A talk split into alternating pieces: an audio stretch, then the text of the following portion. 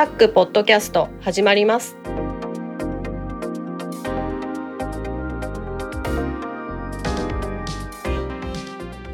2020年9月25日タックポッドキャスト2第114回目の始まりです。この番組は天王寺アップルクラブの大道とコメントのコーナーからはタックメンバーのひまちゃんと今日だけですけどお届けします。今週はですね北尾姫が夏休み。ということでニュースのコーナーはタック音楽部長の柴さんと私で。コメントのコーナー以降はタックメンバーのひまちゃんが電気屋ウォーカーから遠征してきてくれましたんですね。お届けしたいと思いますので皆さんいつもとちょっと違う編成でねお楽しみくださいと。今日のオープニングで取り上げたいのはですね先週ちょっと取り上げまして大反響がありましたドコモ口座事件の話をしたいと思います。いろいろと、まあ、ニュース見てるんですけれどもやっぱりドコモ口座の話はドコモにも好きがあったしそれを提携した銀行口座を提供した銀行側にもですねどうも好きがあったんじゃないかというお話がやっぱあちこちに載ってるんですよね。先週のニュースを受けてブラッホド2さんからはニュースを聞いて通帳を記帳しましたが大丈夫でした。ほんと詐欺に使う頭をもっと人のために使ってほしいです。終わらない電話での詐欺も含めて経済的に与える影響はとてつもなく大きいと感じますと。ブラさんいただきましてブラさんありがとうございます。瀬太郎さんからもですね地方銀行もオンラインで直接取引するときは書面での本人確認やら秘密の質問やらワンタイムパスやらそれだけのアプリをインストールさせられたりするのにそしてそのパスワード入力させられるのに連携だと口座番号名義暗証番号だけで OK なのがなぜだかよくわからないですといただきました。あやっぱり皆さんがおいおいどないなってねんと思われてたということなんでしょうね。ドコモとしてはこのドコモ口座を開設するという行為にはメールアドレスのみで本人確認あんまりしてなかったんですよね。口座と提携する要は口座を登録することによって本人確認を担保しようと思っていたんですよねまあ、その気持ちはなんとなくわからんでもないんですけれどもそうすることによってですね本人確認は別途ですねどこも口座ではやらないでいいと思ってたようなんですよね。まあ、本人しか知れないはずの銀行の口座の情報でということなんですけどね。まあ、よく言われるんですけれども銀行の口座番号なんてですよ、まあ、秘密でも何でもないんですよね。なんでか言ったら振り込んでもらう時にやっぱり書いたりするじゃないですか。その暗証番号だけっていうのはやっぱりちょっとネット上ではそれやっぱおかしな話なんですよね。ATM で下ろす時はですね物理的なキャッシュカードというものがあってまあそれは偽造しようと思ったらできるかもしれないですけどそれでもやっぱりそのカードを持ってる人がそのカードと紐付けされている暗証番号を打ち込めたということがやはり大きいわけですよね。うんそういうのにこれをやってしまったっていうのはやっぱり大きいんでしょうね。でこのドコモ口座をどんな人でもキャリアが別にねドコモじゃない人でも使えるようにするということでクレジットカードが利用できないドコモ以外のユーザーにもですね D バレーを使ってもらって利用者を増やしたかったというのがあるんだと思うんですよね。でもこれやっぱりね有名なのセブンイレブンの話皆さん覚えてますか？あの話と一緒でやっぱりこの考え方が甘すぎるんですよね。でさらにはですよびっくりするのはその銀行側も意外と甘かったんだなというところなんですよね。その意味と言いますのはそのドコモ口座に限らずですよ。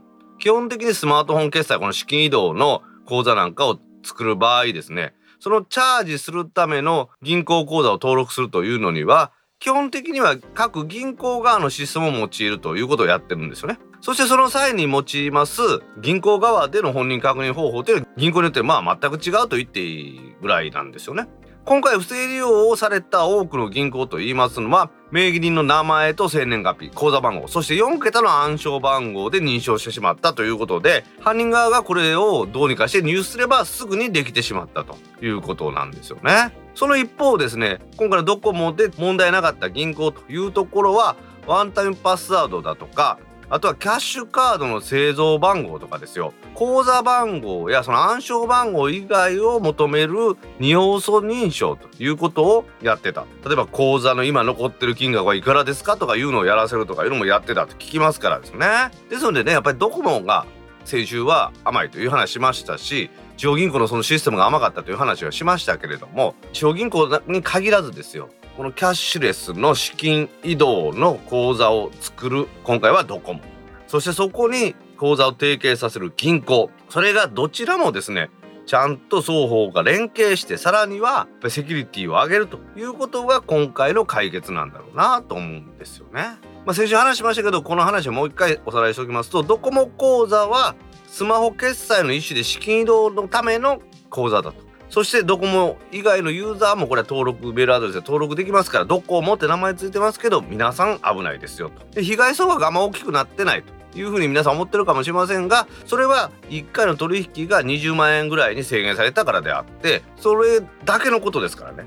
で被害の有無を確認するには通帳だとかあとはオンラインのアプリなんかでですね銀行の口座の取引見てください。そこに見覚えのないところとかですね。あとは今回のドコモの話の場合であればドコモ口座って書かれてばもう間違いなくそれでやられてるというふうなことなんですね。前回の番組ではですねゆうちょ銀行大手や言ってましたけどね。ゆうちょ銀行も実はなんと本人確認を簡単にしてたらしくてゆうちょ銀行と私がいつも使ってます PayPay ですねキャッシュレスの。これ口座の連携ができなくなってしまいました。もう私仕方ないんで ゆうちょ銀行の ATM に行って現金下ろしてそれセブンイレブンに行ってセブンイレブン ATM から PayPay にお金入れて今使ってます。便利だったものがポーンと止まってしまったというのは、まあ、もちろん不便ではあるんですけれどもここはやっぱり何度も言いますけども資金移動の、ね、業者そして銀行側がどちらも手と手を取り合ってですね皆さんが安全にこのシステムを使えるようにしてもらいたいなと思います。はい。それでは今日の番組はこの後は柴さんとそしてコメントのコーナーからはひまちゃんとですんでね。皆さんいつもと違う構成をお楽しみください。ではタックポッドキャスト2第114回始まります。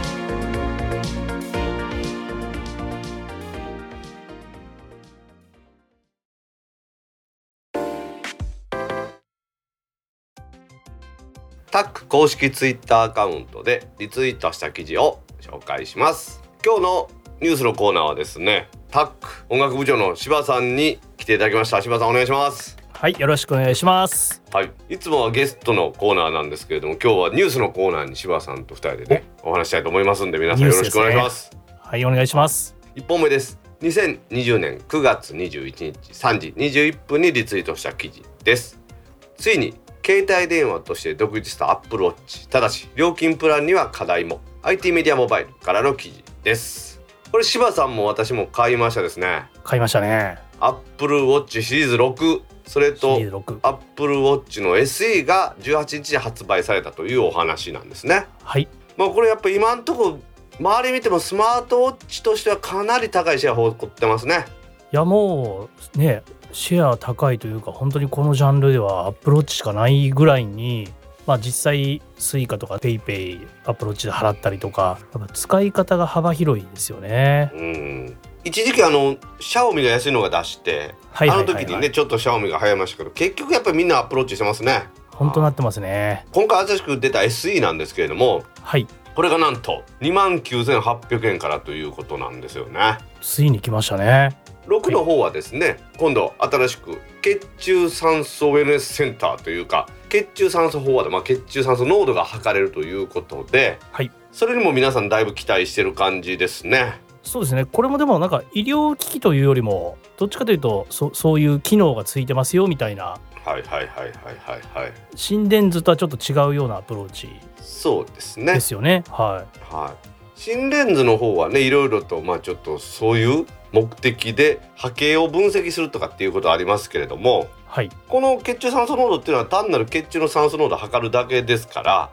はいはいはいはい。まあね健康な状態でどんな感じか。私はですね先週もちょっと番組の話したんですけど血圧計ってあるじゃないですか。はいあんなイメージかなと思うんですよね。はいはいはいはいはい。血圧計もその血圧っていうものが数値で出るというだけであってそれでどうかっていう分析はないわけじゃないですか。はい。それでじゃあ記録とか取ったりとかですね。はい。でお医者さんに持って行ってあ家ではこんなんですとかって話をするっていうことではこの血酸濃度を測るというのは健康な状態でどんな感じなのかということなんでしょうね。はあ毎日こういうのは測るものなんですかね。まあ、例えばこれリスナーのリクラムさんからメッセージもらったんですけれどもはいはい。無呼吸症候群っていうんですか？睡眠時無呼吸症候群が有名ですけれども、あれなんかが起こってる時に体の中でやっぱり血中の酸素が不足するらしいですよ。本人が自覚しない時にこう空気吸わない。空気吸わないから血中酸素濃度が落ちるっていうことが発生するらしいですよ。まあ15秒ぐらいでね簡単に取れるから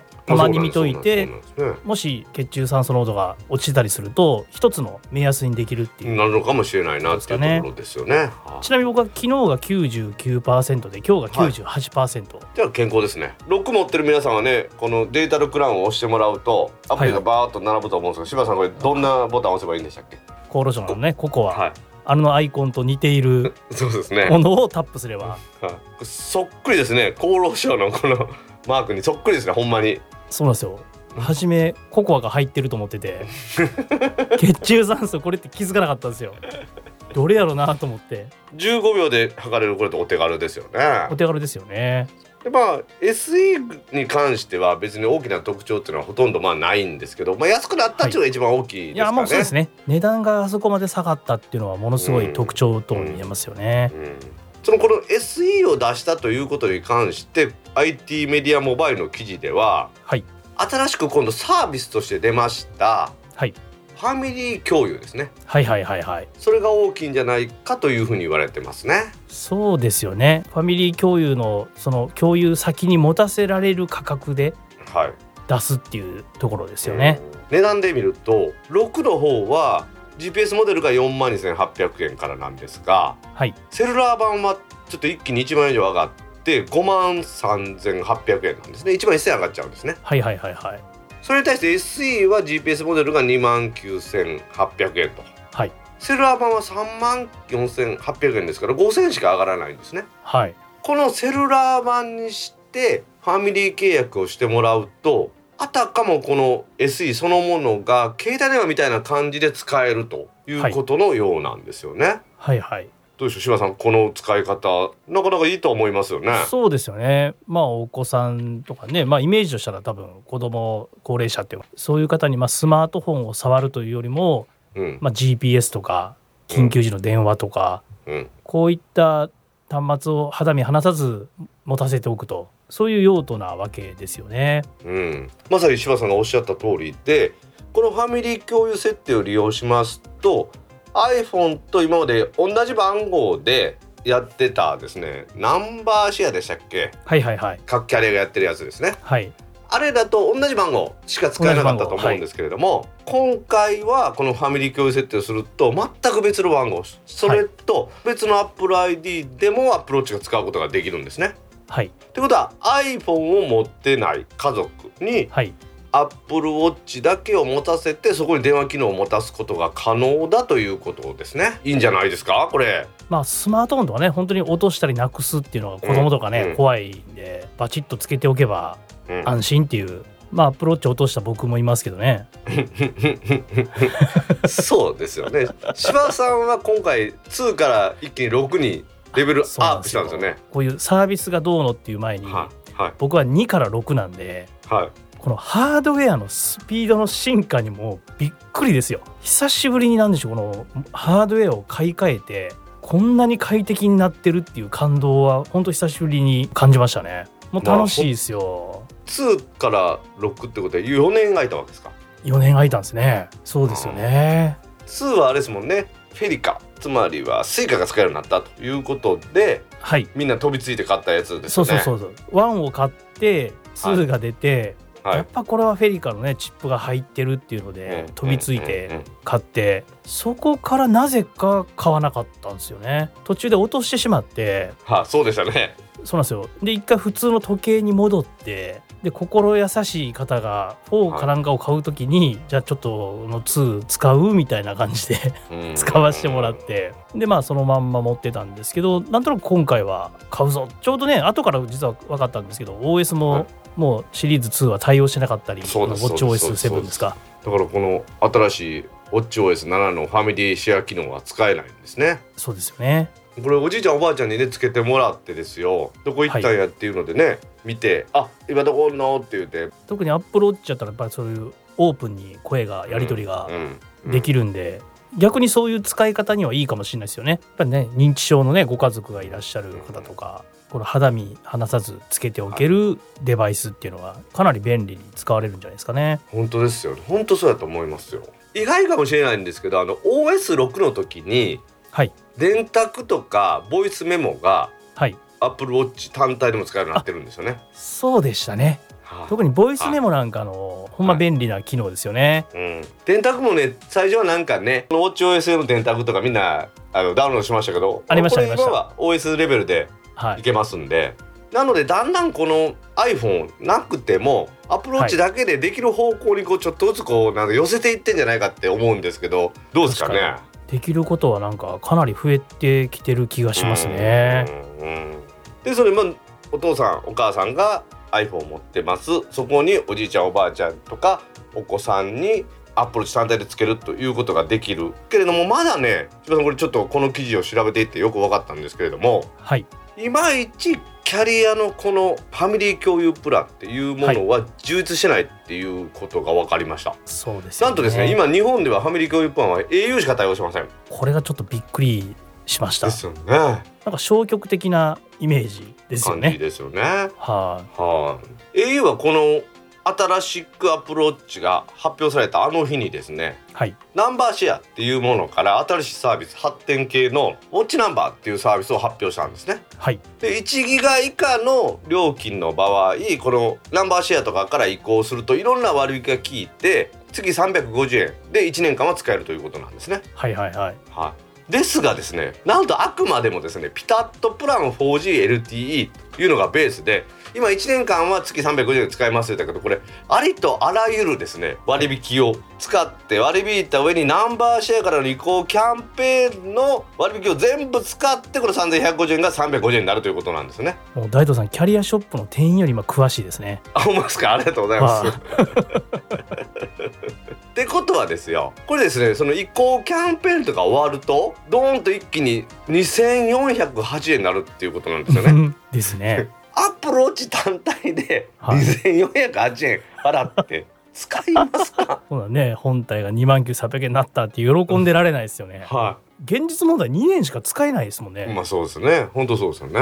月額2480円払って誰がねアップローチを電話で使いたいっていうかって言うたら、そ うまあこれはおらんでしょうね。これも総務省のその指導でですね極端に安いプランにできないみたいなんですねあくまでも1個の独立はいはいはい。携帯電話としてなってしまうので、はい。前のやつはナンバーシェアだったから同じ番号だからはい。350円でええわやったけどはい。あくまで別番号で別のユーザーが使うのでこれはもう携帯電話やないかと。はい。っていう話なんですよね。うん。なるほど。なんか総務省をねなんか安くしたいんかしたくないんかよくわからないどっちやねんみたいな感じですよね。まあ、しかしもってこのアプローチ6と iOS7 が組み合わされましてですねウェルネスという分野でも大きなものを発表しましたし SE が出まして今度はファミリー共有の機能ができましてはいそれぞれ使いやすくなったというところもありますんでですね、ですね。2を長らく使っていた柴さんがついに買い替えるほど魅力がある端末じゃないかなと私は思ってるんですよね。いやこれはほんまに2とかね持ってる人結構まだ多いと思うんで、今回は買い替えるタイミング来てると思いますよね。まあ、ぜひね皆さん SE を買うのもいいと思います。でも6を買った方が私はいいんじゃないかなと思いますんでね、もうこ皆さんにはぜひ6買った方がいいと思い6を。使ってもらいたはいと思いますね。ぜひぜひ。というわけで Apple Watch 6の発表 Apple Watch SE が出たというニュースでした。はい。2020年9月16日18時25分にリツイートした記事です。ソニー世界最小最軽量のフルサイズフルサイズミラーレス。α7C 発売約21万円。AV ウォッチからの記事です。はい。来ましたねこれは。来ましたね。ちょっと記事から読ませてもらいます。はい。ソニーは光学式ボディ内手ブレ補正機構を搭載しました。フルサイズミラーレスとして同時発表のズームレンズと組み合わせた際のシステムとしては世界最小最軽量を実現しました。α7C というものを10月23日から発売します。価格はオープンプライスですがだいたい予想価格はボディのみで21万円ということで標準ズームレンズの 28mm から 60mm の F4 から F5.6 を同梱したレンズキットでは24万円ぐらいになるだろうというふうに言われていますこれはソニーのもともとあります APS-C の α6000 シリーズとほとんど同じボディにフルサイズの α7-3 に勝る性能と機能を搭載しましたフルサイズ α E マウントの新モデルだということです はい。あとは柴さんお願いしますもう。そうですね。やっぱりソニーっていう今、ね、業界を牽引してるメーカーがこういう尖ったモデルをやっぱ出せるっていうのはすごいなっていうのがまず初めに思いますよね。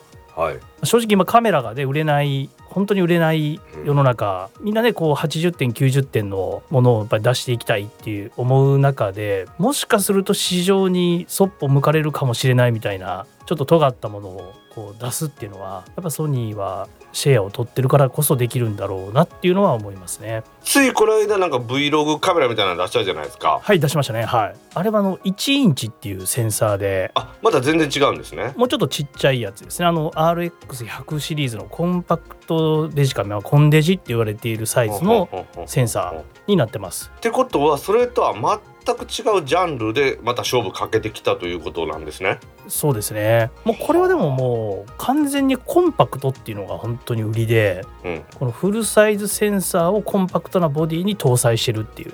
これカメラをちょっとあんまり興味ない方のために教えてもらいたいんですけれども、はい、フルサイズセンサーっていうのは昔の 35mm フィルムと同等の記録の大きさっていうことでいいんですか？そうです。はい。昔からあるいわゆるあのフィルム。これと同じサイズのセンサーが入ってるということなんで、うん、まあ昔からのそのレンズの持つ画角で撮影することができるっていう。それに対して APS-C っていうのはちょっと小さいぐらいっていうことですかね？そうですね。ちょっとちっちゃいので例えば 50mm っていうレンズを持ってきても、うん、フルサイズは 50mm の画角で撮れるんですけど、うんうん、まあ、それの1.5倍ぐらいの望遠側にちょっとシフトしてしまうっていうようなことになりますね。ってことは同じレンズでバーッと望遠側ということは拡大されてしまうような感じになっちゃうということなんですね。もうまさにその通りで、フルサイズで撮影した中の一部だけをこう拡大してるようなそういうふうにセンサーが小さいとそういうふうな写りになっちゃうんですよね。4K テレビがあって 2K テレビがあったら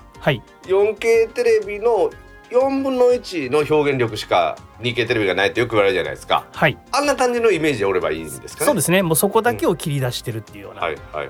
ということは今回のこのフルサイズというのはシノ号でしたっけ？なんかでっかいあの写真屋さんが使うようなやつ。あの中盤とかはいでかいのありますよね。はい、はい。はい。そんな中盤カメラとかみたいなでっかいセンサーは別として普通に我々が使うカメラでは一番大きなこのセンサーが使われてるというふうに思ってるわけですね。そうですね。もう価格とのバランスとかいろいろ考えるとやっぱり今一番いいと言われているセンサーサイズじゃないかなと思います。それで小さいこれね実は私記事をちょっと見ていったんですけれども、はい、ボディサイズをこの私が持ってます α7-3、はい、それと今回発売されます α7C ですねそれと APS-C というちょっとセンサーが小さい α6400 と比べてですね、はい、もう私のの厚さの3分の2ぐらいなんですよね。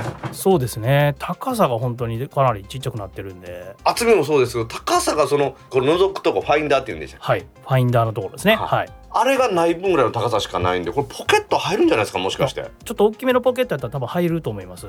いやはや小さいですよね。ちょっとこれカタログサイズ言いますと、はいはい、幅が124ミリ。奥行きが59.7ミリか60ミリですね。はいはいはい。高さが71.1ミリ71ミリです。すごいですね。すごいですよ。重さは 509g、はい、私が持ってます α7-3 の比率でいくと重量が78%体積は81%までなってるということですよ。すごいですね横幅はねそれほど変わらないんでやっぱ縦が多分一番その体積でいうと貢献しますよね。もともとでも真ん中の部分がポコッと盛り上がってるこの一眼レフスタイルっていうのはまあ昔ねそこにペンタプリズムっていうのが入っていてはい、レンズから入った光を反射させながら目に届けるっていう、はい、今はまあ EVF なんでちっちゃなねモニターが入ってるみたいなもんなんでまあそうですよね、はい、まあ、どこに置いても別にいいっちゃいいわけなんですよね、うん、柴さんが言われましたようにちょっとねカメラに詳しくない方に説明すると大きなでっかいあのレンズの大穴があると思いますけどもそこになんか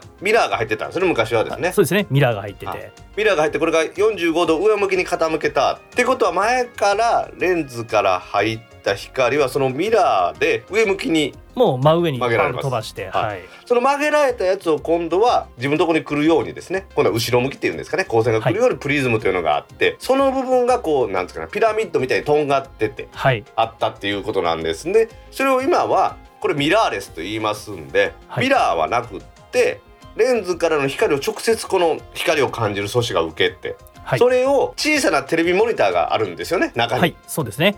はい、それを見てるイメージなんでこういうこうピラミッドのとんがってるとこがいらなくなったこともやっぱ大きいんですよね。そうですよね。うん本来はそこは自由に設計ができるけれども、やっぱりこのカメラっていうのは昔からクラシカルなスタイルの方が支持を集める。やっぱりそれはそういう保保守的な世界やと思うんわかりまです。わかりますわ。はやっぱりあんまり尖ったデザインは好まれないっていうところがありましたからね。やっぱりはい。ミラーレスっていうのも一般化してきてより小型っていうところになんとなくこう需要がいってるのは、まあ、当然のことかもしれないですよね。でも今回のこの α7C っていうのは今までのコンパクトなデジカメ、はいコンパクトなミラーレスと形は一緒でフルサイズを実現したということですから、はい。これはある意味ある意味受け入れられるんじゃないかなと思うんですけどね。とにかく小型化するってやっぱソニーってそうじゃないですか。うん。小型高性能じゃないですか、もうこれをね昔からもうウォークマンから全部そうですけど。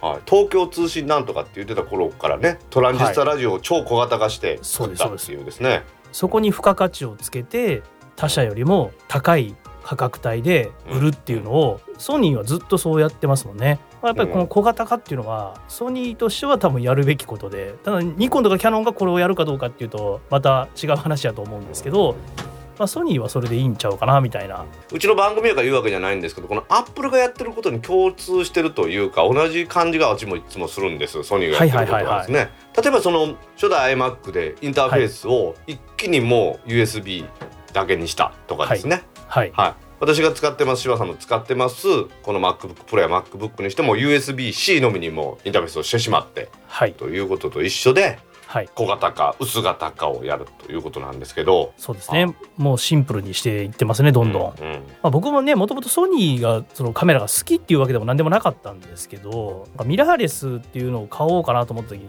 その時はソニーしかなかったんですよね。そうか。柴さんもともとニコン派でしたそうです。僕ニコンの、はいはい。一眼レフをずっと持ってて。ごっついやつでしょ？あの3キロぐらいするなるやつでしょ？重いやつ持ってましたね。でもニコンが大好きなんですけど、ただやっぱミラーレスの波が来た時にうん。ふっとなんかこれはもうなんかミラーレス早く移行したいと思った時にフルサイズのセンサーを積んでいるミラーレスは現実的に購入できるはい。ものとしてはソニーしかなかったんで、なるほどなるほまあ、どもうソニーに移行するしかなかったんですよ道が。でそうやってるうちになんかレンズを買い揃えていくとニコンから出たとしてもなかなか簡単に映れなくなっちゃってますよね。うーんそういうことですね。はい、沼にはまってるわけですね。もうハマってきてますね今ね。もうあとちょっと私魅力的だなと思うのははい、4K 動画が撮影できるんですね。そうですね。これは 4K が。はい。ああ。の普通に私の撮れるみたいです。α7 スリム撮れることは撮れるんですよね。撮れます撮れます。ではい。というかそれと同じものがこの大きさでできるということですからはい。YouTube とか撮る人はこの前の何でしたっけ？あの Vlog 用のカメラ？あれよりも大きなセンサーで 4K 動画が撮れるということですからはい。なんか Bluetooth のグリップみたいなんですか？またつけてあはいはいはいこれ持って歩く人がはい増えんじゃないかと思うんですけどね、そう大道さんのあの α7-3 と α7C の違いが同じ 4K 動画の 30p とか撮れるんですけど、はいはい、 α7C は確か時間の制限がない撮影時間のなるほど私のは30分制限ですか例の30分制限がはい例のあのヨーロッパ圏のそうですね関税のはい関係の30分以上取れたらビデオカメラ関税になるからってはい言ってた、はいはいそうですあの頃のやつなんですねうちのやつはですねはい それとあとはやっぱりバリアングル液晶。パリアングルですね。はい、背面の液晶が横にピュッと出てぐるっとこっちに向けることができる。この辺はやっぱり動画を意識してる。あとあの動画の撮影する動画の開始のボタンが天面のすごく押しやすい一等地に録画ボタンがついてます。多分録画機としてはすごく意識してるモデルですよね、うん。エジも大阪なんかで私ほら記録の写真撮ったりしてますけど、はいはいはいはい。前オリンパスのマイクロフォーサーズマシン思って取り入ってたんですね、はい。ちょっとこう小さいから持ち運びやすかったんですけどソニーに変えてからちょっと大きいんですよね、このまあ正確なマイクロフォーサーズに比べたら大きいですけどニコンから比べるとめちゃくちゃちっちゃくなったんですけどね。失礼しました。これでも α7-3 はい。これ別に全然こう不満ないんですけど α7C のこの大きさを見て多分柴さんに見せてもらったらはい。私絶対欲しくなっちゃうと思うんですよね。α7-3 からこれに買い替えても何の遜色もないと。7C でもかなりいい写真が撮れると思います。猫ちゃんとかだったら。柴さんちょっとこれもう心動きましたねだいぶ。正直大道さんにはこれ買いやと思いますね。あの絶対コンパクトがまずいいじゃないですか大道さんは。そうですねはそうです。私あのカメラ用のこのバッグを持ってカメラを持っていくということはほぼありませんので普通にですねあのいつも肩から上げてるあの赤いのあれロヨットセールなんですけどヨットセールで作ったカバンをぶら下げてきますから。いちっちゃい方が絶対にいいと思うんでこのレンズとセットは間違いないしですね。ソニーがですね新たにフルサイズのミラーレスの分野に持ち込んできました。世界最小最軽量の α7C ですね、はい。素晴らしいポテンシャルがあるカメラだと思います。だと思います。はい、また10月の末の発売、えーどうやらに10月23日発売。AG も大阪の前の日ですんでね。ぜひ家電量販店にね並んだりしてるの皆さん見てもらってよかったらねぜひ20万ぐらいの価値はあるカメラだと思いますけど。あそうですね。私ももうあかん。20万ぐらいのカメラそんな高くないと思ってる。安いもんですよ。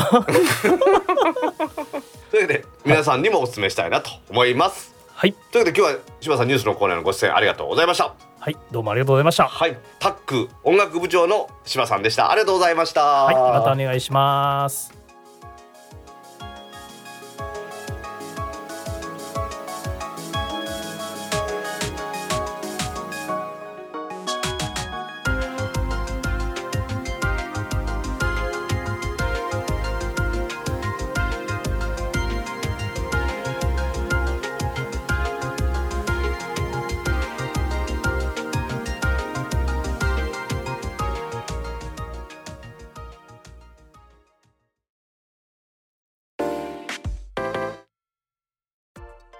タックポッドキャストにいただいたコメントを読んでいくコーナーです。このコーナーからはタックメンバーのひまちゃんとお届けします皆さんコメントありがとうございます。今週もたくさんのコメントありがとうございますありがとうございます。はいツイッターでハッシュタグシャープタックキャストとタック宛てにツイートいただいた中から一部を紹介します。はいお願いします代打のひまちゃんも美人ポッドキャスターさん登山の話も聞かせてほしいですブラホーとツーさん続けていきます、はい。ひまちゃん楽しみにしております。またトーンが変わった番組を楽しめそうですね。ひろふわさんからです。プロさんひろはさんコメントありがとうございます。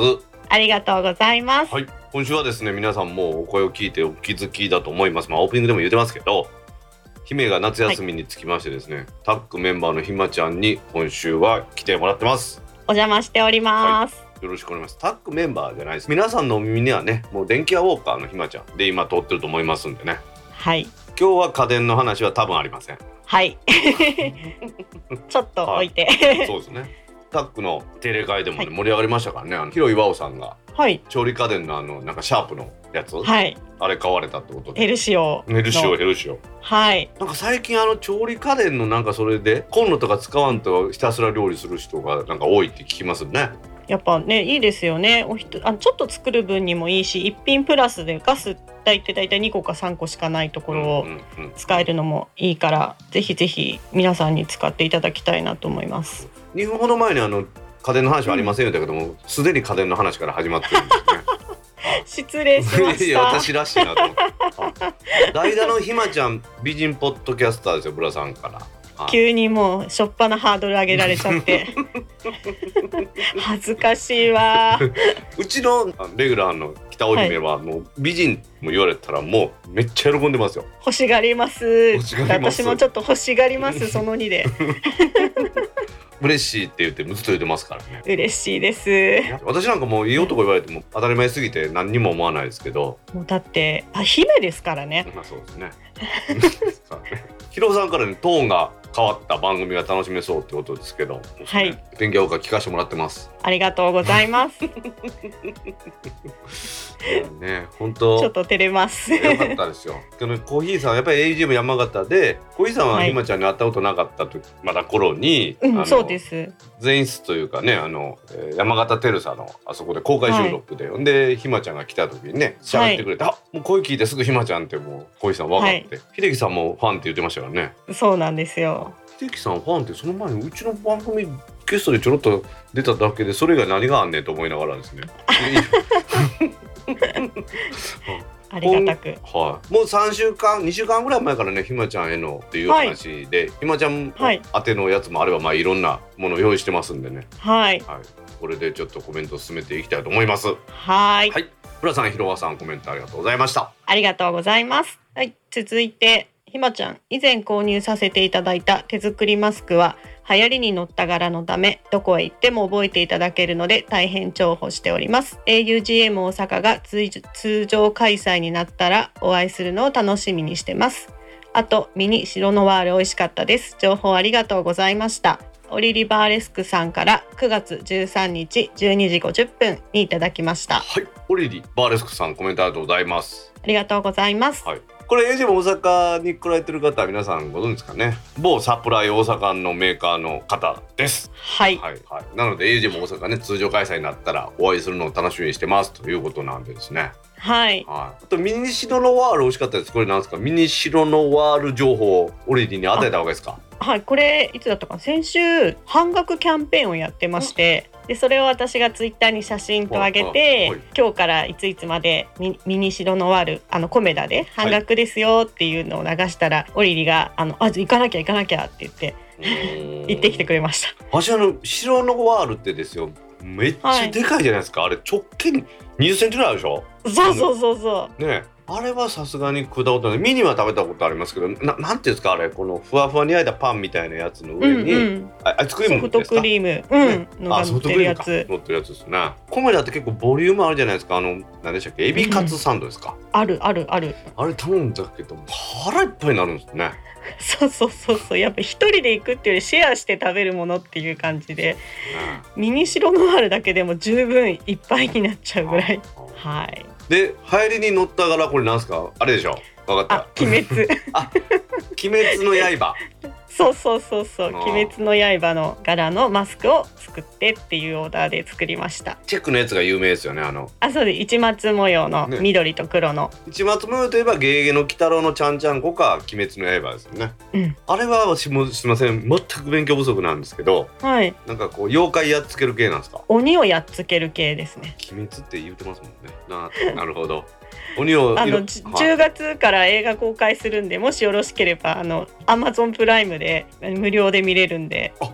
アニメをずっとやってたんですよ。はい、はい。それが Amazon プライムの人は無料で見れてそうなんですね。でその続きが10月から映画で公開するんであのい今見るのがちょうどいいと思います。なるほど。今見てつもうほんと全く続きなんうで、ーん。そうですね。毎回もんのやつでちゃんと予備知識を入れて、はい。で頭を「鬼滅の刃」にしてから映画館に行くっていうことですね、なんで今ちょうど見始めるのが一番おすすめです。勉強します。お願いします。はい。エイジも大阪やりたいですけどね。まあやりたいっていうのは変な言い方ですね。エイジ本当も大阪ねやるんですけどね。なかなか皆さんにお会いできないのがね寂しいですね。は今年はね2月にはエイジも山形でみんなに本当お会いしてね、うん。楽しかった、うん。まあ、ボヒーさんもね大阪来てもらったりしてやりたいな。やりたいですね。本当。皆さんと会ってワイワイそうですね。お話しして美味しいお酒を飲んでそれがね augm の良さですからね。ちょっとずつですね。GoTo なんとかでも人も集まってきましたしね。大阪も人も戻りつつありますんで、また本当はい皆さんに会える日を、オリリと私で大阪で待ってます。お願いします。はい。オリリバーレスクさんコメントありがとうございました。ありがとうございました。続いてひまちゃんへ大道さんの圧力に負けてタッグに貸し出ししましたがいじめられてませんか？心配で心配で舌が回りません。マサチューセッツ州旅客機100機の客。100各100人がガス巻くバスでバスガス爆発なんて言えません。心配だなコーヒーさん。9月15日7時39分にいただきました。はい。小石さんコメントありがとうございます。ありがとうございます。このこの意地悪なコメントはもしかして電気屋ウォーカーのコーヒーさんですかねこれね。本当ですね。いあのまさか身内からいじめられるなんて思いませんでした。マサチューセッツ州の旅客機100機の客各100人がガス巻くバスでガスガスちゃうバスガス爆発。今日ちょっとでも大丈夫ですよ。私あのお昼ご飯に大瓶2本しか飲んでないんで、今飲んでないんですか？で晩ご飯に飲まずに今ちょっとこれ、あれですね。うんう家にあんったなんか金金味なんとかって書いてあった。金宮で青い青いなんかパッケージの、うん。その金味なんとかにレモン入れてクエン酸入れてソーダで割ったやつなんでお酒なんかなと思いながらお酒でしょうね。金味なんとか。私がなんか圧力かけたみたいですからねいう言い方もちょっと誤解招くんでやめてもらいたい。コーヒーさんには言っときます。はい言っとってください。姫がね年に1回ぐらいやっぱり夏休み取ってもらうんですけどうん。その時にいつもどうするかって番組の構成で悩むんですよね。うん。でまあ前回は柴さんに来てもらっていろいろと話したりとかってやるんだんですけどはい。構成的にですねうん。柴さんと私が喋ってやるのってですね編集がしんどいんですよ。あのうん想像できますよ。家で二人がこうおしゃべりしてるところいつも見てるんで はもう終わりがないし。そうそうそうわ編集し私が私が私がだと思うんで。切るとこないんですよ。全部重要っていう。そう繋がってるんで話が。姫と私の話なんていうのは本当ねちょっとさっきやる前の打ち合わせだけど40分ぐらい大体このコメントは取って20分ぐらいで収まってますからね。うん。いやいつも全然そんな編集してるなんてそんなカットされてるなんて聞いててわかんないですもん。マジですか。ありがとうごうざいます。う時間かかるん。ですけど一回こう場通しで聞いて、うんほんでこうやっていくんですけどどうせね途中で忘れてるんでもう一回こう聞き直してとかをやってですね。はい。でもうバッサリ行くところとちょっとずつ行くところを選んでですね。はい。皆さんに面白い編集になってるからねわかりません。私の自己満足かもしれんですけど。いやいやそこはもういつも楽しませていただいてます。もうそんな言うていただけたありがたい。もうしょうがないんでひひまちゃんもう一回マサチューセッツ州から読んでいいですよ。うんうんうんうん。マサチューセッツ州旅客機100機の客各100人がガス巻くバスでバスガス爆発。素晴らしい。言えました。よっしゃ。はい。小木さんあの安心してくださいひまちゃんちゃんと言えましたんでね。あの次こ電気屋ウォーカーでもなんか私こういうコメント送りますんで。やめてください。もう勘弁してください。しかし小木さんと電気屋ウォーカーも始めて半年ぐらいです。そうですね。今回もあの録音機材はコーヒーさんがひまちゃんに渡している電気屋ウォーカー用のやつで撮って送ってもらおうと思ってます私は。コーヒーさんごめんなさい、はい。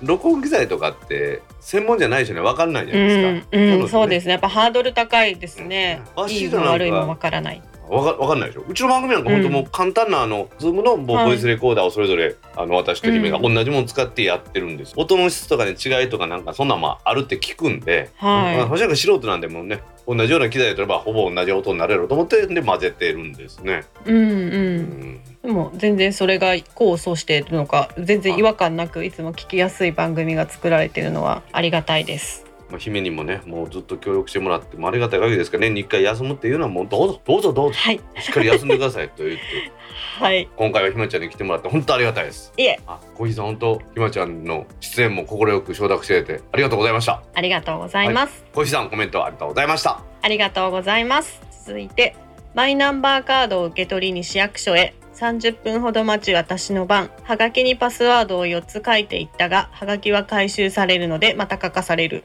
画面にタッチペンでパスワードを入力し受け取り完了。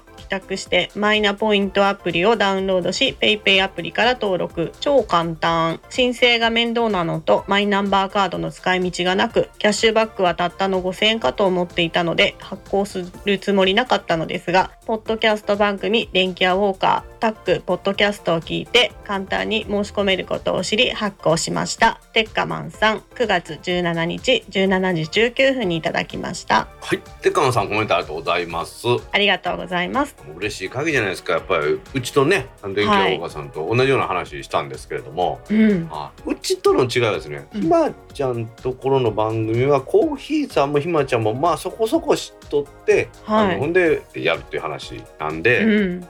コーヒーさんが苦労するっていう話されとったじゃないですか。そのネタを言わずにやらないとって言ってたんですけど、ううんちの場合はですねもう北尾姫はほぼこういうことに興味がないので。でね私の話を「はあなるほどそうなんや」って聞いてもらえるんでですねはい。聞北尾姫に一生懸命説明すればこの番組として成り立つというですね。はい。あもうありがたいスタイルを取ってますんで。その後姫はちゃんとマイナンバーカード申請しに行きましたかね絶対してないですよでもね結構さんもねこううん。書かれてるように意外と簡単っていう話ですからね。そうですね。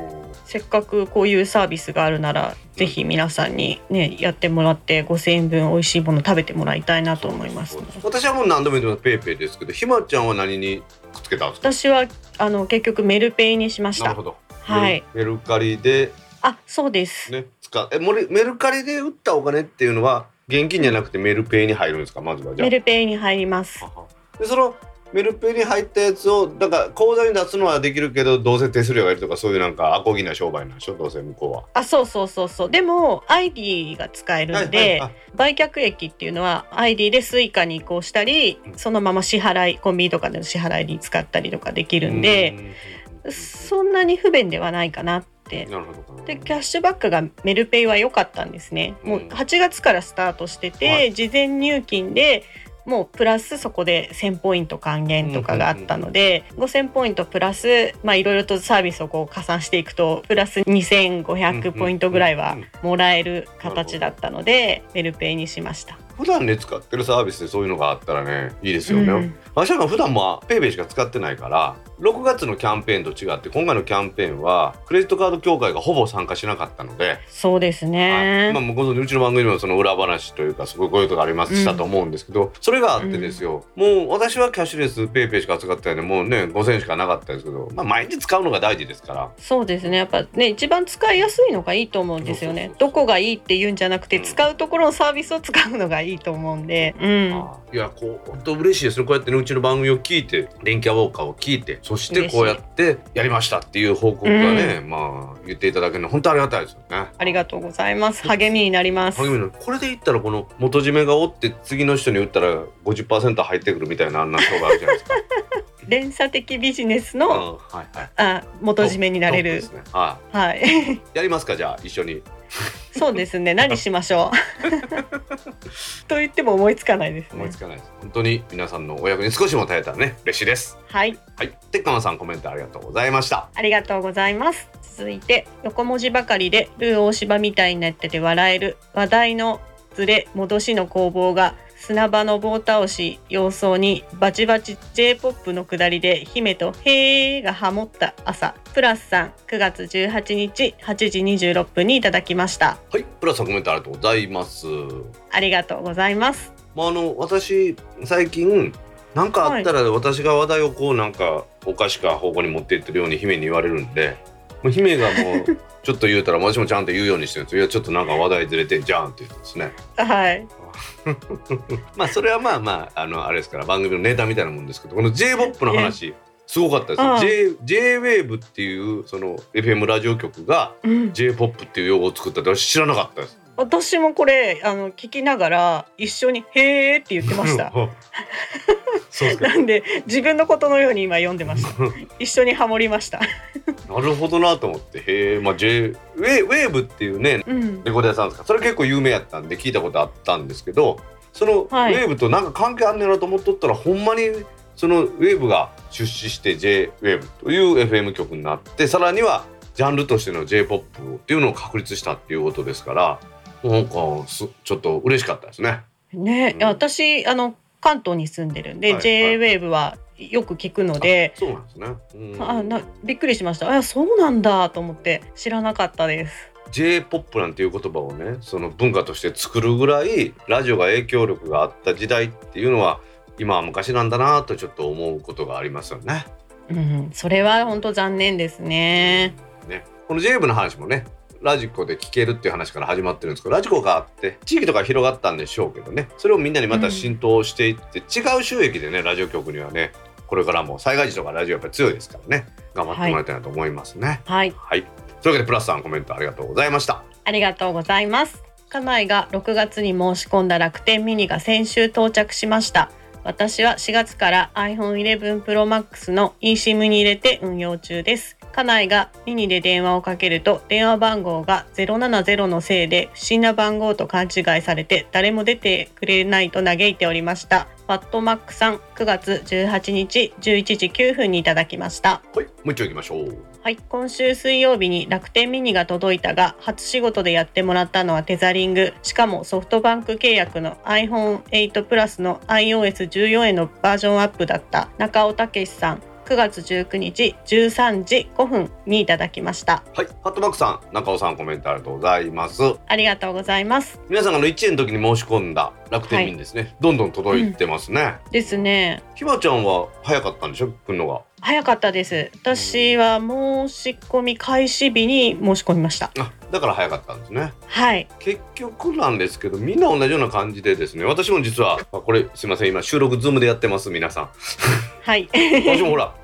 届きましたね。あ。あ届いたんじゃないですねこれはあのうちの佐竹代表っていう方にですねあのもらいました。もらったというかお借りしてます。佐竹代表はあの楽天でミニで使うために申し込んだのに間違って eSIM を別に申し込んで eSIM が先に来たっていうことがあったらしくて。ほんでなんかもう iPhone に入れたしですね。これファットマックさんが書いてくれてますけど皆さんですね eSIM で運用ということですがそのあれでいらんわって言って書いてます。どうですか？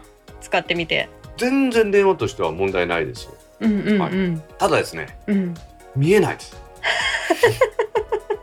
一番大きくしてもはい。し知れてるのではい。見えないんですよ。はい。なのでこの中尾さんが言われてるように、やっぱりテザリングですね。ひまちゃんがね、うんうん。あのうん。あれでしょ？利用法が確か。あそうです。あのコメントいただいたように、はい。w i f i ルーターとして使ってるってことです。どどんな感じの運用ですか？ちょっと教えてください。電源がやっぱり持たないので、うんもう車の電源に差しっぱなしでもうエンジンかければ充電給電されるっていう感じにして、車の中にもう置きっぱなしで車の中をもう w i f i カーにして使ってます。うんなんでやっぱさすがに2台 iPhone とミニを2台持ち歩いて電話かける時こっちあれする時こっちっていう器用なことはやっぱできないんでもう1台は車置きっぱなしで iPhone はいつも通りに使ってるっていう感じです。このやっぱり中尾さんのねテザリングでやったっていうのは我々も想定してた話でひまちゃんなんかまさにねその、うんうん。これは w i f i ルーターとして使った方がいいんじゃないか電池もね小さいからって言ってたらまさにそういう使い方をしてくれてたんでねびっくりしました本当に、まあ、やっぱり電話としてはですねポケットに入れるサイズとしてはこれ優秀ですからあの持ち運びには便利なんで、私もこれからも使っていこうとは思いますね。これ実は仕事場でみんなに教えてる電話番号ですね。仕事で夜中に電話かかってきたりする電話番号をはい。eSIM 化してこれに入れたら私いいのかなと今思ってるんですよ。ああ。でどこ行く時でもこれはポケットに入れとって PayPay とかもこれに紐付けして。はあはあは iPhone の方はどっちか言ったらうんメールのやり取りというか、SNS 見たりとかするのに使ってますからそういうふうにね、うんだからカバンとか持って行ったりする時に使ったりしようかなっていうのもいいのかなと今思ってるんですよね。あ。なるほど。やっぱ持ち歩きやすいっていうのはねああ、いいですよね。これ素晴らしいと思います。はいというわけでパットマックさん中尾さんコメントありがとうございました。ありがとうございます。続いて、今年の Apple Watch は見送りです。そろそろ1年おきでいいかなと思いました。みどりんさん、9月18日8時42分にいただきました。はいもう一丁行きましょう。Apple Watch 6の酸素飽和度測定は自宅での無呼吸症候群の発見に使えるかもですね。ちゃんとした検査は医療機器でするにしても早期発見は大事です。イクラムさんから9月21日14時53分にいただきました。はいみどりんさん、いくのさんコメントありがとうございます。ありがとうございます。はい、アプローチ6の話ですね。はい。私も6に変えたんでお。してるんですけどこれからなんかヘルスケアがちょっと充実したんで家でもつけて睡眠とかも取ろうかなと思って、うん。今回は充電っていうのはどのぐらい？私の使い方だと常時点灯とかしてるんでやっぱり1日ちょっとしか持ってないっていうイメージですね。うん。まあでもみどりさんのようにね1年おきでいいのかなと、はい、実は 前半のニュースのコーナーで柴さんとアップローチの話とちょっと新しいカメラの話したんですけど柴さんはなんとアップローチ2から買ってなかったんですよ。あ、そうなんですか？意。外でしょ？意外。えなんか毎回買ってるイメージ。勝手に勝手なイメージですけど。毎回買ってたのは私の方でした。そうだったんだ。イメージってすごいとかイメージってすごいですねほんまにね。ああ酸素飽和度ですね。つまり血中酸素濃度が測定できるということで、まあ医療機器ではないんですけど、まあ、そういうのができてイクラムさんなんかがおっしゃるにはその無呼吸症候群あれって空気が吸えなくなって、血中酸素濃度が落ちて脳とかにも影響があるって言われてますんでそういうのが普段ないかっていうことにやるのはいいでしょうねとでも検査とかやっぱり医療機器でやるのがいいでしょうね、ということで入り口としては何かおかしいんじゃないかっていうことを気軽に測れるということなのかなと思いますね。そうですね、うんなんか自分の健康管理をそう気軽にできるっていうのはやっぱりいいことだし、うん、それ良さですよね。うんでもね高いです。そんなめっちゃ高いとい。うわけじゃないですけど、同じことができるものがこの値段じゃなくても買える可能性が高いので、はい、ただやっぱり使い方が簡単だとかそのはい。今まで使ってたなんですかねノウハウがそのまま活かせるだとかっていうことでわしらがアプローチから離れることはないと思うんですけどうん、だからみどりんさんは1年おきか。でもやっぱランニングする人なんかは、うん、うん、みどりんさんも前も書いてたけどフルマラソンとかでちょっと前のやつなんか電池持たないって言ってたんですよね。あうあ、ん。まあ、というかこの次の話でね、ひまちゃんとその GPS の話とかしようと思いますけどはい、ガーミンとかスントですよ、うん、ランニングする人はね。そうなんですよね。そうなっちゃうんですよそねう。なるんですよね。いろんなことができる。代わりにどれも中途半端っていうのがアプローチかな。とあるところに特化したものはそれぞれがまた貼ってってまあそうねガーミンとかまたええ値段しますからね。まあで。も iPhone もそういうところからスタートして完成形に近づいていったんでまだ Apple Watch も進化の途中ですからね。これからに期待ですね。本当これから来たらひまちゃんいいこと言いますね本当。ありがたい。さすが電気アオガで鍛えてますね。不便を楽しむのが Apple ユーザーですから。あさすが。もう最近ねその観点の人がおらんので。なんかもうここがいまいちやなっていうのがこのアップル製品のいいとこじゃないですか。そうなんです。そこも愛してこそ Apple ユーザーですから。さすがですね。深いなはい。そういうわけでみどりさんいくらさんコメントありがとうございました。ありがとうございます次に行きます。NTT も国内で海底ケーブルを敷設していたのは知りませんでした。KDDI の国際ケーブルとクロスして絡まったりせんのかな。いらぬ心配をしてしまいました。秀則3号さん9月19日8時38分にいただきました。はい。ひどりさんコメントありがとうございます。ありがとうございます。これは NTT と KDDI がお互いにケーブル設の船を持ってて大規模災害の時は、そこに積む資材とかを融通しましょうっていう話だったんですね。はい。そこで秀則さんから NTT も国内でっていう話なんですけど NTT は明治時代から実は海底ケーブル引いてますからね。えそんな時からですか、まあ、例えば関門海峡とかから始まるんですけど、あ津軽海峡とかですね。ーああああそそれがだんんだん離島に引くようになってですね、うん。でまあもちろん今はね沖縄とかにも引いてますもんねそうかそうか。だからなかなか NTT、まあ、昔の電電公社も歴史としては古いんですよね、うん、うん。優先通信の方がやっぱ確実だということで、あの今は光ケーブルじゃないですかはい。じゃなくて電気を流すケーブルでやってたんですけどね。でも電気が遠いところまで流すとね弱まってくるんでなかなか大変だったっていうのを昔々東京駅前にあった帝神博物館とかによく見に行きましたね。おお、海底ケー。ブルでも海底ケーブルとか今はそのテロの対象とかってなるって言われてうん、NTT とかもどこに引き上げてるかとかそういう施設のある場所とかあんまり言わないですもんね。確かに。今もう通信断たれたら何もできないですもん本ね。当そうなん。インフラですからねインフラ。うんうんうん。そういう意味ではこの KDI と NTT がインフラを整備するっていう意味で競争するところもあるけれどもそういう社会的な立場としては競合するところは多いってですね手と手を取り合わないといけないという素晴らしい協定を結んだんで、いいなと思ってますね。まあ、今回ねあの姫がお休みになるんで電気屋ウォーカーさんとね、この、まあ、一応ライバルですけどはい。ライバルなんかな まあお互いに切磋琢磨してますけれどもひまちゃんね、来ていただいてもう助かりました本当に。いえいえいえ。ひまちゃんなんかはあれですか、はい家の環境はネットの環境なんかやっぱり光ですか？光なのかな？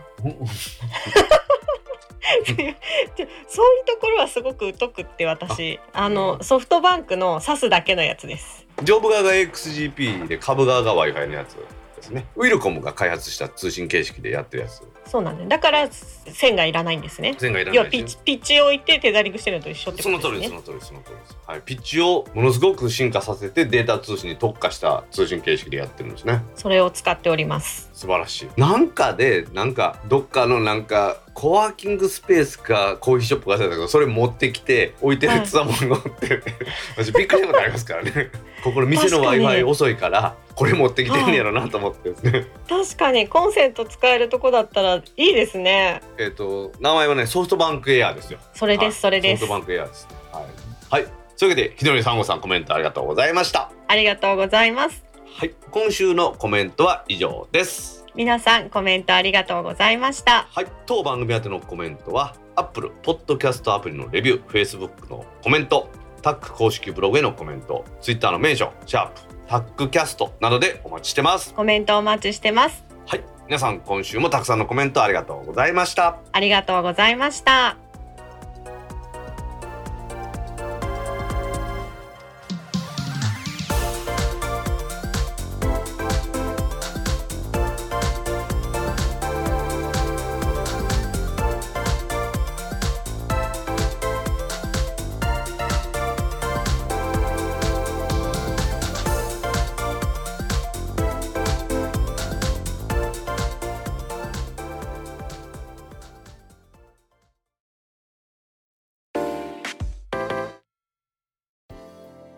タックポッドキャスト2第114回もエンディングを迎えました。はーい。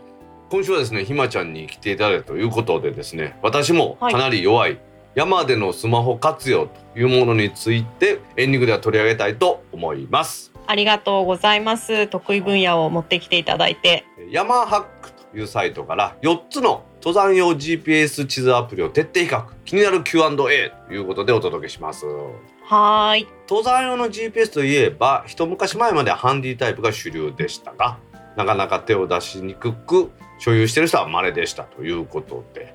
今はですねスマホの普及でみんな GPS アプリ使ってますということなんですね、はい。はい。今の事情をちょっとひまちゃん教えてください、はい、今はもうアプリで山用の地図を入れてそれで位置情報を確認するっていうのが主流になってます。うーん。その山用の地図もそれぞれのやっぱりこのサイトがそれぞれ工夫してやってるという感じですか、特色がありますね。今回比較するこの4つのっていうのはですねはい。山アップと山はい。と高原地図放題、はい。あとジオグラフィカ。はい。山これマップって言うんですけどこれもうひまちゃんみんな知ってますか、はい。全部知ってます。ちょっとこの山と高原地図放題っていうのちょっとネーミングに難ありますね。あのもともと山と高原地図っていう、はいで山に登る人が旅で持ってる地図で一番普及してるのが山と高原地図なんですよ。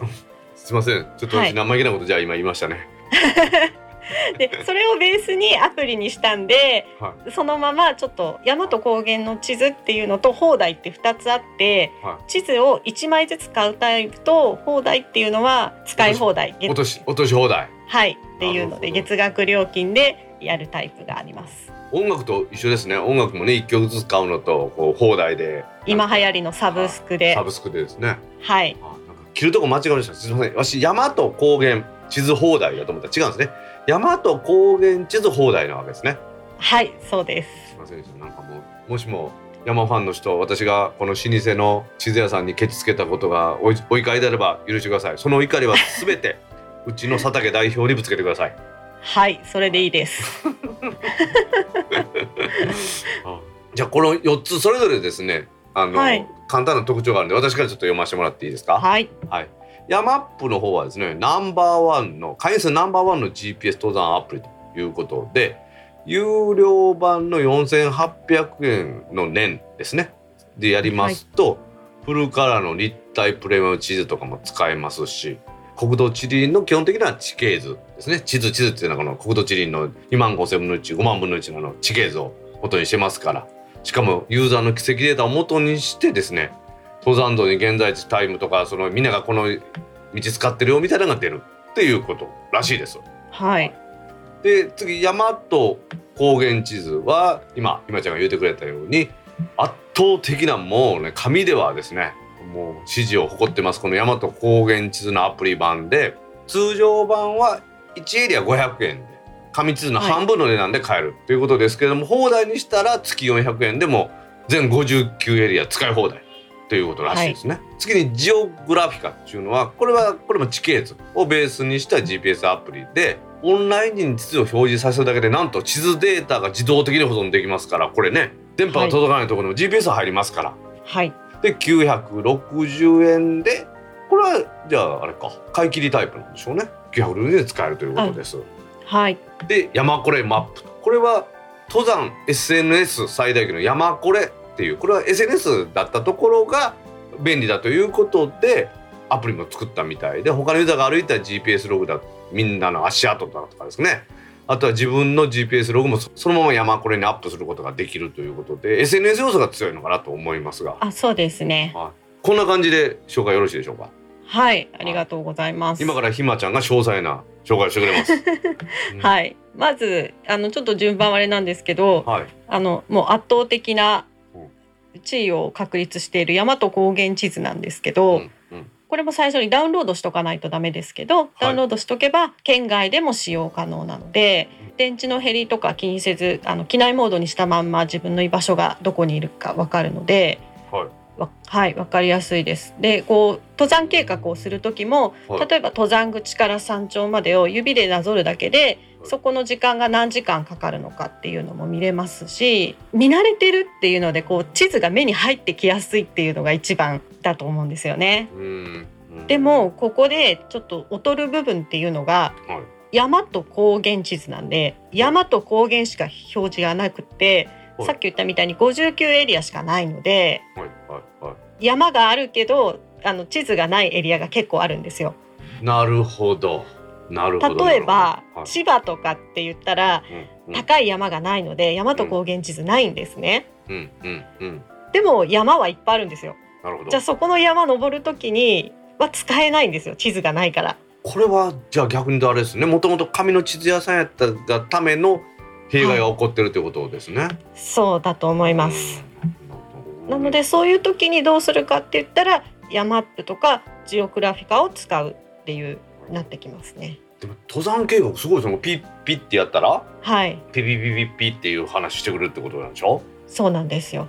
でここであの自分の通った軌道ももちろん登録できるというか、はい記録してくれてるんでそれをまたその山レコに上げたりとか、自分のブログに添付したりとかというのもできるので山レコに上げることができる。あそういうことか。山レコは基本的に S そうなんですよ。登山 SNS なんで？あーはいなるほどなるほど。あとのはじゃあまああれですね。うん山と高原地図をメインで、あとのはまあサブとして使ってるっていうことなんですね。そう私はそれですコメントのコーナーでもありましたけど、うんうん。もう一台楽天ミニをにヤマップを入れて持って行ってます。だからあの楽天見るのはあの小さい小さいデはい。ィスプレイで見るわけですね。だだから最悪まあないよりはいいっていう感じで、これ山アップ自体はね登山はい地図のアプリやから、そういう意味では十分見れるもんということですね。見れま。す。無有うん無料版でも十分見れます。ああそう私気になってるのはこのさっきから出てくる山レコマップというか、山レコという SNS ですか？はい。これどど山山の話どんなんですか？例えばあそこで落石あるから注意してよとかそんな話を書いたりするってことですか？そういうのもあるんですけど、どういうルートでその山を目指したかっていうのが基本投稿できるんで、はいはいはいだいたい山頂までこの人はどういうルートで行ったかっていうのを共有できるから参考にできるんですよね。なんかねみんなの足跡だとか、はい。あと今ここ機能とかっていうのがちょろっとね出てたんですけどそういうのはこの自分の位置を晒すって言ったらおかしいんですけど自分の位置を共有というかみんなに教えることによってこういうふうな軌跡をたどりましたとか、こうはいいうこ。とがあったっていうのをまあ共有するっていう感じなうんん、ですかねそれがメインですね。まあ、あとちょっと細かく言うと登山口に駐車場があるのかないのかとか、はいはいあのおトイレ情報とかうん。あと、うんうん、水の水とトイレはちょっと重要なんでそういうポイントを書き書いたりとかいうのを情報収集としては山レコは使えますね。これからの時期だと雪が降ってるかどうか積雪があるかないかっていうのはやっぱ SNS で知るのが一番早いので、そうですよね、まあ、以前やったらねその地方の何月の天候は、あの積雪がこんな風な感じでっていう話ですけどあったかい年もあれば寒い年もありますから今まさに昨日行ってきました今山にいますっていうその情報がやっぱ強いってことですね。はい、山小屋に電話して聞いたりとかうんしてたのを、まあ、SNS でチェックしてじゃあ雪降ってるって言うからじゃあアイゼン持ってこうとか。まだ降ってないみたいだよとか明日すあ今日すごい寒かったんですよっていう投稿見たらじゃあちょっと1枚多めに持っていこうかとかそういうので情報収集はもう SNS が一番早いんでそういう意味で山猫はマップとして使うっていうよりはどちらかといえば本当 SNS として使う使ってる人の方が多いと思います。なるほど。まあすごい世の中ですねやっぱりね。はい、そういうことでひまちゃんのおすすめはこの大和高原地図、はい、はい、この大和高原地図を放題で行くってことで放題で。はい、はい、放題で行ったら登山計画とかも作れるし。はい。抜群ですね。これがおすすめです。でもこれって本当にさっき言ったみたいに、うん山と高原の地図しかないんですね。うんうんうんうんあの登山する方に中にはトレランする方とかなるほど海抜0メートルから山頂を目指したい人とか駅から山頂を目指す方とかやっぱいるんですよ。そうなると山じゃない地図が必要になってくるんですね。なるほどそういった場合はヤマップとかジオグラフィカっていうのは平面の地図も一緒に見れるのでそういう方にはあの山と高原地図はおすすめできないです。まあじゃあもう先日もね山行かれとったみたいですがじゃあ大いにこれ活用したわけですか？はいもう大いに活用させていただきました。もうちょっとこれがないことは考えられないですね。うーんうん、今もしこれがなかったらって考えるともう何からやっていいんだろうっていう感じですね。これでも山入る時の電源確保っていうのはどうされてるんですか？はもうモバイルバッテリーは必ず持っていきます。もうなうん。何かあっても本当に地図は命綱なんでうん。なんで携帯も2台持っていくしうん。もうそれのもうバッテリーはもちろんもう必需品として。確かにでも山に入るとですよ携帯電話の電波が入らなくなったりするじゃないですか。はい。あれねこの都会に住んでる人は皆さん携帯電話の電波入らないと入らなくなったら急に電池の消費が大きくなると思ってると思うんです。けどあれはですね基地局から電波来ないから一生懸命携帯の機械が電波どっかありませんか？私ここにいますよって出し続けるんで。その時パッと機内モードにすればものすごい電池持ちますから。やっぱり山では機内モードですかひまちゃんも？機内モードにしてます、うん。どうせあの電波切っててもしょうがないしなうん。歩いてるだけなんでもう切っちゃいますなるほどなるほどなるほど、はい。衛星携帯電話持っていく気ないんですか？おさすがにそこまでは。あのそれでも自分の居場所をは知らせる発信機は持ってるので。それはえそれはどういう仕組みなんですか？あのココヘリっていうやつなんですけど。コヘリ？はい。はい。ココヘリってヘリコプターのヘリ。はいはいはいはい。であの山岳救助隊とかヘリコプターの人がビーコンって親機を持ってるんですね。はいはいで私たち呼気をもも持っててそれを月額使用料で契約してて、はい。それをリュックにつけてあるんで、もし何かあって登山届通りに下山しなかったとか言った場合はそのココヘリ、ね、親機を持って探してくれる。あ登山計画書通りにヘリを飛ばして探してくれるっていうサービスに私は加入してるので。保険と一緒にやるみたいなあそう感じですか？ですね。ヘリコプターの救出保険と一緒になってる。よくわかりました。山は楽しいところですけれども様々ねやっぱり準備をしてやっていかないと何かあるかわかりません、こういう時にね、これ今はい。紹介しました、こういう地図アプリっていうんですか？登山アプリを使ってもらう。さらには今ひまちゃんが紹介してくれましたね。ここヘリというのを使ったりして自分を守るその以前に山に行く時にはちゃんと登山届をして、ね、皆さんは今何日何時どっから入って何時何日の何時にここから出る予定ですということを知らせるということが大事だと思いますんでね皆さんそういうルールを守ってマナーを守って山楽しんでもらいたいですね。はいいやなかなかこういう話をお披露目する機会もないのうで、ん、楽しくお話しさせていただきましたありがたいですね。まあ りがとう。うございますぜひまたうちにもねあの遊びに来てください。私もあの電気オーガさんまた出してもらおうと思いますんでねあの持ち込みネタでいきますから持ち込みネタで。はい 何？次何持っていこうかな。あの大道さんの話で寝ないように頑張ります すいませんねマニアックな話で。いやいやお勉強になりますありがとうございます。はい、ひまちゃん本当にありがとうございました。ありがとうございますそれではタックポッドキャスト2第114回を終了します。はい次回のタックポッドキャスト2第115回は来週10月2日金曜日北尾姫もね帰ってきて配信する予定です。はいでは皆さん来週も聞いてくださいね。バイニャー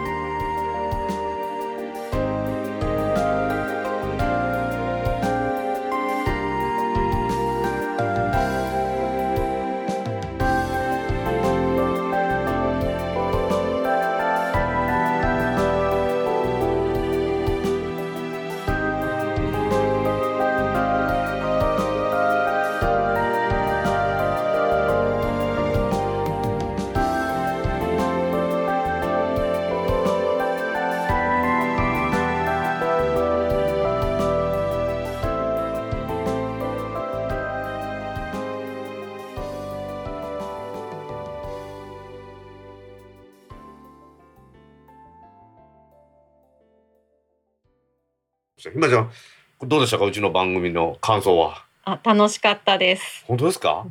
え大道さんの優しいエスコートにえもう全然優しくない。助けられました。ありがとうございます。やったー。バイニャン言えた